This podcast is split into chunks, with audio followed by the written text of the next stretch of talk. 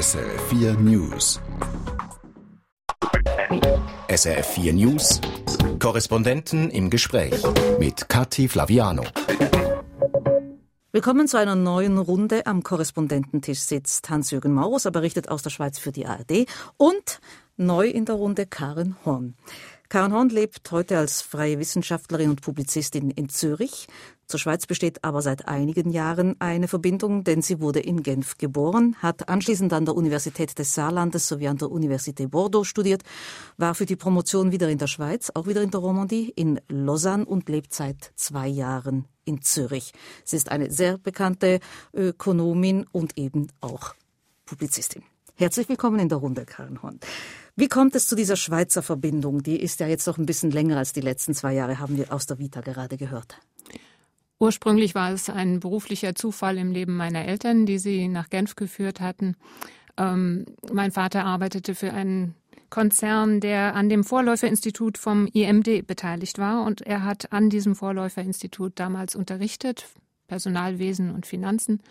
Und insofern haben wir da ein paar sehr schöne Jahre verbracht und dann zog es uns aber wieder nach Deutschland zurück was dann auch in Ordnung war, aber meine Sehnsucht nach der Schweiz ist immer geblieben. Ernsthaft? Ja. Sie waren ja noch ein Kind, als es nach Deutschland zurückging. Aber es hatte doch gereicht, um schon erste Worte Französisch zu lernen, um irgendwie das Bild vom See als meine Heimat zu haben.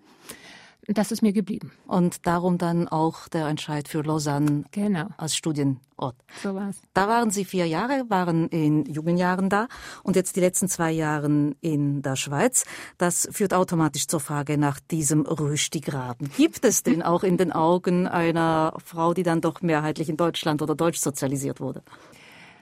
Also aus meiner Erfahrung kann ich es sagen, und ich bin nicht sicher, ob die repräsentativ ist, aber mein Eindruck ist eben, dass es ihn tatsächlich gibt und ihn gibt es sicherlich einerseits in Bezug auf Mentalitäten, auf ähm, ja die Art und Weise, wie, wie locker man Dinge nimmt oder auch nicht. Das sicherlich. Natürlich der Sprachgraben, bei dem habe ich sogar das Gefühl, dass er sich noch vertieft hat in den Jahren, wo ich aus Lausanne auch wieder weg bin. Ähm, sind auch mittlerweile na, ungefähr 20 Jahre her. Insofern ist es ein ganzes Stück. Ähm, und ich habe auch den Eindruck, dass einfach ähm, politisch es hier in der Deutschschweiz alles etwas aktiver ist. Also mir kommen die Romans etwas weniger politisch vor. Sicherlich diejenigen, die professionell mit Politik befassen, bei denen ist es genauso wie hier, aber die anderen nehmen doch ein bisschen mehr einfach so hin, was eben aus der Deutschschweiz ihnen so vorgesetzt wird und haben sich in ihre Minoritätenrolle irgendwie geschickt und sind darüber nicht glücklich, aber das führt zu einer gewissen Politikverdrossenheit. An der Universität zum Beispiel, obwohl wir uns mit Wirtschaftspolitik befassten, haben wir eigentlich nie über Schweizer Wirtschaftspolitik diskutiert. Das war einfach ein völlig apolitisches Environment. Und das wäre anders in Deutschland? Das wäre in Deutschland völlig anders. Jetzt haben Sie gesagt, als Kind diese Sehnsucht, die geblieben ist, diese Verbundenheit zum See, jetzt eben in Erwachsenenjahren in Zürich. Meist gibt es ja einen Unterschied zwischen dem Land, das man als Kind abgespeichert hat oder als Jugendliche und dem Sie vielleicht jetzt beim Wieder in, der Schweiz leben begegnet sind. Hat sich da das Bild verändert? Welche Schweiz sehen Sie heute oder beobachten Sie seit zwei Jahren? Also meine Kinderschweiz habe ich natürlich ähm, politisch nicht beurteilt und das ist das, was für mich im Moment im Vordergrund steht. Die Schweiz meiner Studienjahre habe ich apolitisch erlebt. Das, wie gesagt, es war das Besondere der, der Romandie, so wie ich sie damals erlebt habe und auch heute noch erlebe. Und insofern komplettiert sich jetzt mein Bild ähm, um eine Schweiz, die ich politisch sehr interessant finde mit ihrem anderen demokratischen System, als wir es aus Deutschland kennen und auch rundherum aus Europa. Ähm, ich sage immer, wir sind dabei zu versuchen, die Schweiz zu entschlüsseln und es, das ist ein längerfristiges Projekt. Man, man, man kommt der Funktionsweise dieser doch sehr komplex aufeinander abgestimmten Institutionen so Stückchen für Stückchen näher, wenn man sich mit ihnen befasst, aber es bleibt immer wieder spannend. Das ist sozusagen für mich jetzt keine keine institutionelle Änderung, die ich beobachte, aber es ist eine Erkenntnis, die ich gewonnen habe und die ist ausgesprochen spannend. Hans-Jürgen Maurus hat Ihnen ja ein paar Jahre Erfahrung voraus. Kann man sich denn diesen Institutionen und diesem Schweizsein wirklich nähern? Heute näher daran als beim Einstieg vor fünf Jahren? Den Institutionen auf jeden Fall. Die Institutionen sind ja kein hohles Gebäude. Es ist mehr oder weniger historisch gewachsen. Es sind Institutionen, die mit Leben erfüllt werden müssen, sonst könnten sie auch gar nicht bestehen. Und Vor allem das Modell direkte Demokratie ist ja aktueller denn je, ist eigentlich auch moderner denn je, denn in Deutschland wünscht man sich in vielen Teilen der Bevölkerung auch so etwas, vielleicht nicht eins zu eins, aber doch mehr politische Mitbestimmung, mehr politische Partizipation. Und aus diesem Grunde denke ich, dass äh, die Schweiz, wir das auch in vielen Volksabstimmungen sehen, auch inhaltlich manchmal Vorreiter ist. Das will man in den Nachbarstaaten gar nicht wahrnehmen. Dennoch ist es so. Auch die Masseneinwanderungsinitiative gehört dazu. Und äh, daher glaube ich schon, dass äh, äh, man hier den Institutionen nicht nur nahe kommt, sondern sie tatsächlich erlebt. Für mich ist es immer so gewesen, dass die Schweiz so eine Art Experimentierfeld war für das, was ähm, größere, etwas ähm, schwerfälligere Nationen vielleicht in Zukunft machen könnten. Und insofern habe ich auch immer gesagt, wir müssen auf die Schweiz gucken, auf die sehr kreativen Lösungen, die in vielen Politikfeldern ausprobiert werden. Das hat angefangen zum Beispiel mit dem Beispiel der Schuldenbremse, ähm, zu der sich Deutschland ja dann auch irgendwann mal durchgerungen hat. Das sind Modelle, die man beobachten kann über längere Zeit, die natürlich hier eine andere Legitimation haben als in Deutschland oder, oder woanders. Aber zu sehen, dass es funktioniert, dass es ein bisschen darauf ankommt, wie man es kommuniziert und dann nachher auch kontrolliert, das ist immer ein, eine spannende Lehre, die man aus der Beobachtung der Schweiz ziehen kann. Und darum bin ich auch immer ganz froh, dass sie noch nicht aufgesogen ist von der EU, sondern ihren eigenen Weg gehen kann und wir immer mal schauen können, was andere Optionen sind. Wir kommen gleich auf die Masseneinwanderungsinitiative zu sprechen, die Hans-Jürgen Maus gerade angesprochen hat. Die Nationalratskommission hat sie ja erklärt oder gesagt, äh, wie sie damit weiterfahren möchte. Ein Stichwort noch von Ihnen, Frau Horn. Sie haben gesagt, die schwerfälligeren Nationen. Da klingelt natürlich in meinen Schweizerinnen Ohren äh, die Frage, wie die anderen sind schwerfällig. Bei uns heißt es doch immer, die Mühlen in der Schweiz malen so langsam. Wir kommen nicht vom Fleck. Das ist richtig. In, in vielen Dingen kommt die Schweiz auch in der Tat langsam vom Fleck und die Verfahren, bis ein politischer Vorschlag vielleicht dann tatsächlich mal umgesetzt wird, sind lang. Aber es werden eben viel mehr Bälle mal in die Luft geworfen und ausprobiert und das sieht man auch mit so, wie ich finde, relativ unsäglichen Initiativen wie der mit dem ähm, bedingungslosen Grundeinkommen. Man man hat aber einen Diskurs und man probiert mal eine Idee aus und dann wird sie auch mal wieder verworfen. Aber man, man kommt doch immerhin so weit, dass Dinge ähm, konkretisiert werden, dass sie in eine mehr oder minder druckbare Verfassungs- oder Gesetzesform gegossen werden und man, man kann sich damit auseinandersetzen. Und das finde ich eigentlich immer ganz, ganz gut. Wenn nachher was umgesetzt wird, dann können wir beobachten, ob es funktioniert oder nicht und was Schwierigkeiten sind. Und das ist ganz lehrreich. Und da finde ich die Schweiz eigentlich auch immer ganz zielstrebig. Also die Volksabstimmung bedingungsloses Grundeinkommen halte ich nicht für unsäglich, sondern für revolutionär, weil sie doch ein sehr wichtiges äh, Thema anspricht, jetzt mal unabhängig, wie man es zunächst bewertet oder bewerten möchte. Ich denke, dass auch da die Vorreiterrolle äh, der Schweiz wieder eindeutig zutage trat, hat übrigens auch ein weltweites Echo ausgelöst. Also Kamerateams aus der ganzen Welt sind in die Schweiz gekommen, um einfach zu erfahren, was wollen die überhaupt, glauben die wirklich daran? Und wenn fast 25 Prozent, meine ich mich zu erinnern, der Schweizer haben immerhin dafür gestimmt. Da hätten wir wahrscheinlich gesagt, also mehr wie fünf Prozent schaffen die gar nicht. Also das war schon ganz beachtlich. Und ich denke, dass dieses Thema auch nicht verschwinden wird, weil wir unter Umständen heute und eben auch morgen und übermorgen völlig neue Modelle brauchen, weil sich die Welt in einem derart rasanten Tempo verändert, dass wir tatsächlich nicht nur neue Modelle, sondern geradezu revolutionäre Ansätze unter Umständen brauchen. Vielleicht hilft da auch die traditionelle Ökonomie denn dann nicht mehr weiter.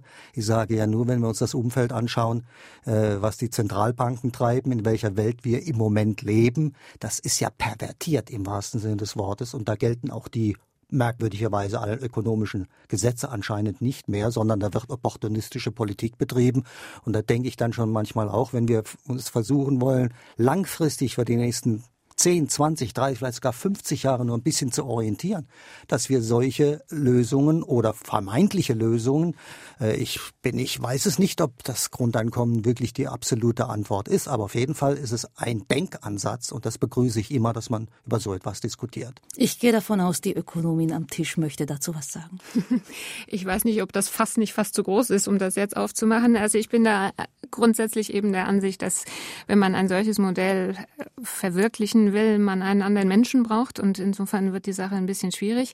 Ähm, es zeigt mir aber, was passiert, wenn man zu viele Bälle in die Luft wirft. Also man kann, und das ist ja auch häufig diskutiert worden jetzt, man kann die Initiativen natürlich auch dazu missbrauchen, mal irgendwelche Ideen teuer in den öffentlichen Raum zu werfen und äh, beschäftigt damit nicht nur im Rundfunk viele Leute, sondern auch in der Politik, in der Verwaltung. Und ich, also da gibt's dann vielleicht auch mal Grenzen und diese gehört eindeutig für mich dazu. Sie hören SRF 4 News in der Korrespondentenrunde heute Karen Horn erstmals dabei und Hans-Jürgen Maurus. Jetzt kommen wir zu einem dieser Bälle, die in die Luft geworfen wurden und jetzt äh, landet.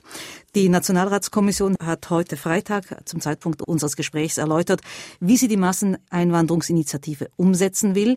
Die Umsetzung dieser Initiative gegen Masseneinwanderung die Politik ja vor fast unlösbare Aufgaben, wortgetreue Umsetzung.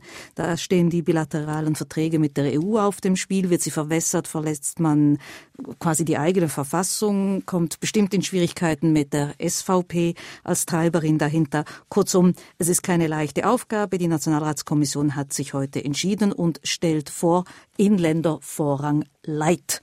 Ähm, das Wichtigste in Kürze, Stellenmeldepflicht, falls die Zuwanderung zu groß ist. Äh, der Bundesrat legt diese Schwellenwert fest. Der Bundesrat kann bei der Überschreitung des Schwellenwerts oder bei, wie es heißt, schwerwiegenden wirtschaftlichen Problemen weitere Abhilfemaßnahmen, auch die in Anführungszeichen ergreifen. Da gibt es noch ganz viele Fragen, was das heißen soll.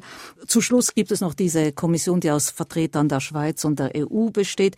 Es ist ein Anfang, das ist das Material, mit dem das Parlament jetzt arbeiten soll. Aber vielleicht eine erste Einschätzung dieses ähm, Papiers. Inländervorrangleit. Ist das jetzt die Lösung, Karin Horn? Ich bin nicht sicher, dass das die Lösung ist. Ich glaube, das ist unter den gegebenen, ähm, in der gegebenen Konstellation das Einzige, was möglich war.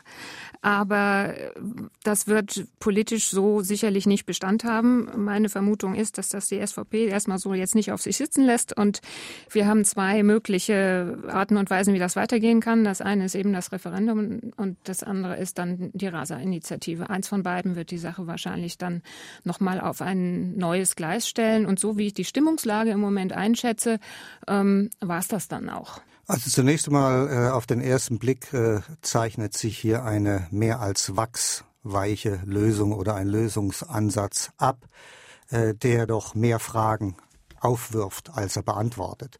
Äh, es sind ja hier keine Wunschvorstellungen, die hier realisiert werden, sondern der Versuch der Quadratur des Kreises. Es war von vornherein extrem schwierig, diese Masseneinwanderungsinitiative umzusetzen, aber sie existiert und ich erinnere mich noch sehr genau, wie damals nach der Abstimmung die Bundesrätin, die Zuständige, ganz klipp und klar gesagt hat, wir werden diese Initiative umsetzen und zwar mit den Kernpunkten der Beschränkung der Einwanderung. Da war noch nicht die Rede von Höchstzahlen oder Kontingenten, aber darauf läuft es ja in einer Form hinaus. Jetzt versucht man sich um diese Formel herum zu drücken. Das scheint mir ganz eindeutig zu sein.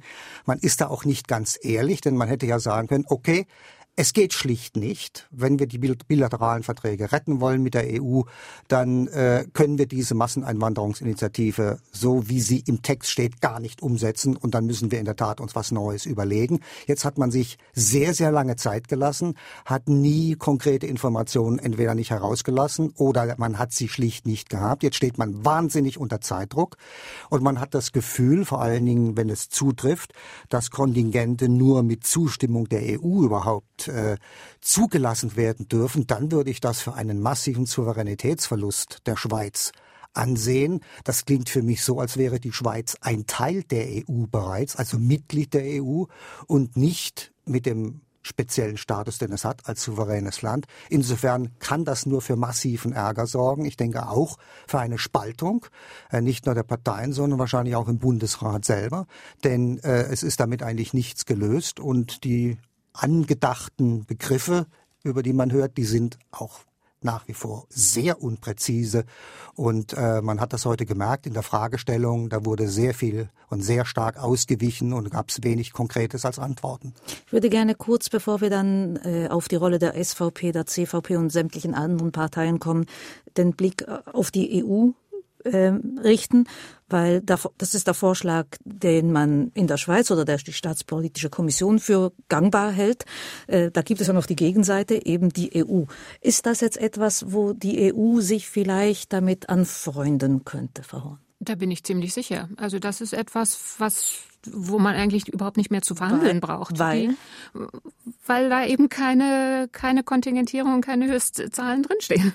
Also diese, diese offensichtliche Bevorzugung durch eine, eine, einen Gesetzestext, durch eine Regelung, die in zwei Gruppen unterteilt, um wen es geht, die wird es da nicht geben. Und insofern kann man eigentlich die Gespräche mit Herrn Juncker an dieser Stelle einstellen und ähm, zur Praxis übergehen. Das ist die, das ist die Eleganz des Vorschlages. Aber in der Tat, ich meine, wenn man in der Verfassung das Wort Kontingente und Höchstzahlen drinstehen hat, dann ist natürlich, ähm, geht diese Sache vollkommen am Auftrag vorbei. Das, das lässt sich nicht leugnen. Aber für mich wirft das ein, eine ganz große Frage auf, die ähm, von der ich den Eindruck habe, dass sie hier in der Schweiz auch noch nicht so tief diskutiert wird, wie sie vielleicht sollte.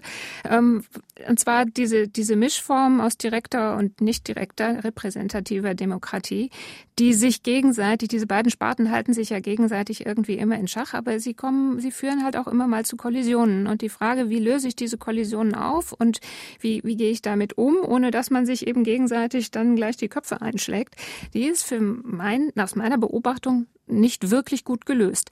Das, was wir jetzt im politischen Prozess beobachten und der Vorschlag, über den wir gerade sprechen, der ist eben das Ergebnis dessen, was über die vollkommen astrein legitimierte parlamentarische Schiene der schweizerischen Demokratie zustande gekommen ist, was, was die entschieden haben. Und das kollidiert eben an dem direktdemokratischen Element. Und die müssen sicherlich miteinander verhandeln. Und das wird deswegen auch, glaube ich, schon die Lösung sein, dass dann eben das Volk nochmal entscheidet. Aber die Diskussion läuft doch sehr immer in die Richtung, der Volkswille wird, wird ausgehebelt. Das halte ich für eine unzulässige Verkürzung. Der Volkswille drückt sich auch in der, äh, in, in der Rolle des Bundesrats, der vollkommen legitimiert ist, aus. Und wie würden Sie Ihre eigene Frage, die Sie jetzt aufgeworfen haben, denn beantworten? Wie sollen das die Schweizer lösen? Die kann ich leider nicht beantworten. es ist, ähm, die, dass ich sie mir so stelle und an ihr herumrätsel, ist die Frucht der Beobachtung von zwei Jahren und in zwei weiteren Jahren sage ich Ihnen dann die Lösung. Also ich denke, dass der Bundesrat eigentlich eine Aufgabe zu erfüllen hat, und zwar den Volkswillen umzusetzen. Und der Volkswille hat ja eine konkrete Frage beantwortet. Es geht um das Thema Beschränkung der Masseneinwanderung.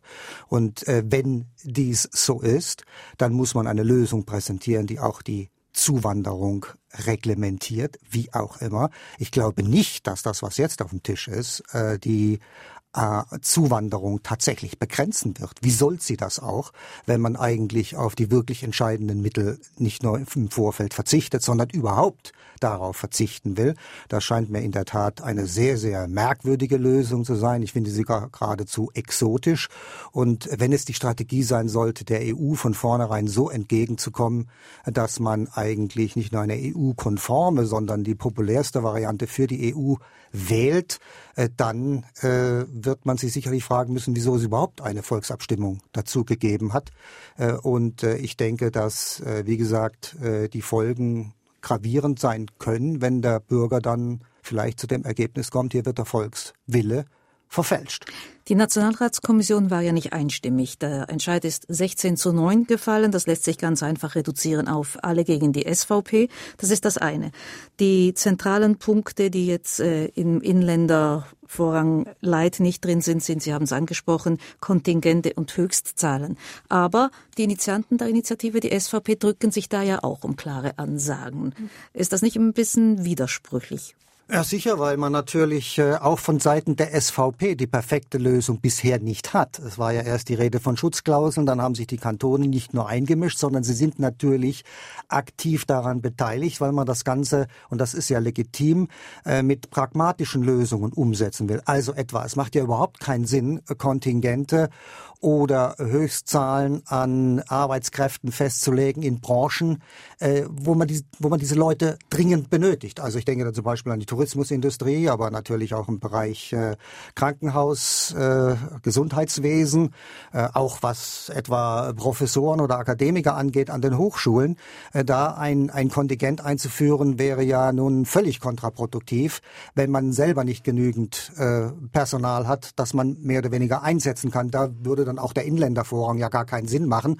Es hat ja nur einen Sinn, einen Inländer als Arzt einzustellen, wenn ich den Arzt habe, wenn der bereits ausgebildet ist und zur Verfügung steht. Wenn ich den nicht habe, hätte ich ein, ein doppeltes Problem. Erstens fehlende Ärzte und zweitens, ich habe niemanden, der sozusagen diese Lücke füllt. Trotzdem, vor zwei Jahren, als wir darüber abgestimmt haben, Kontingente, Höchstzahlen waren da das Thema.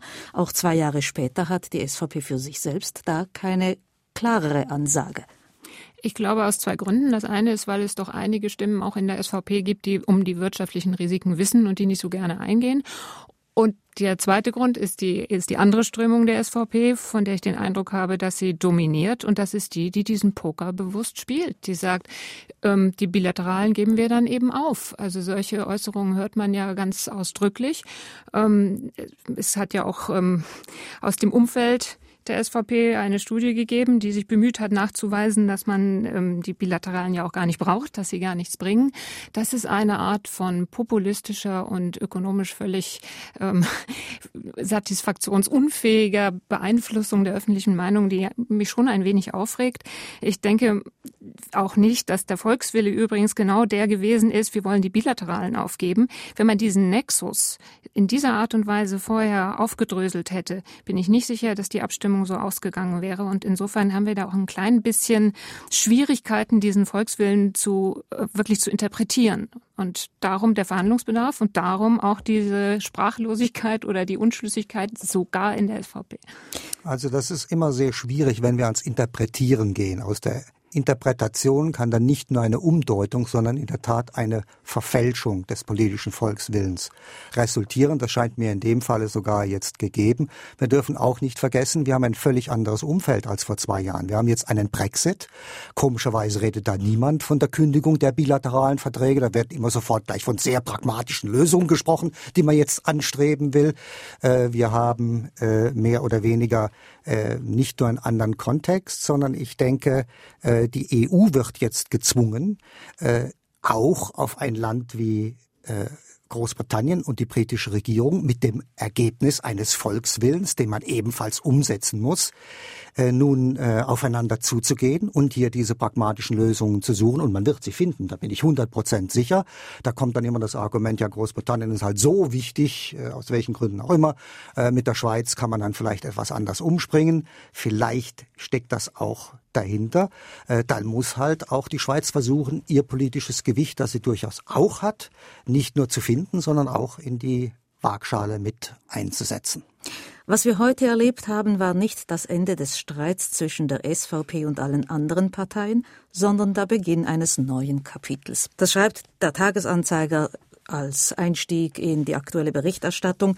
Sie nicken alle heftig am Tisch. Das ist so. Und das neue Kapitel heißt des weiteren Streits alle gegen die SVP.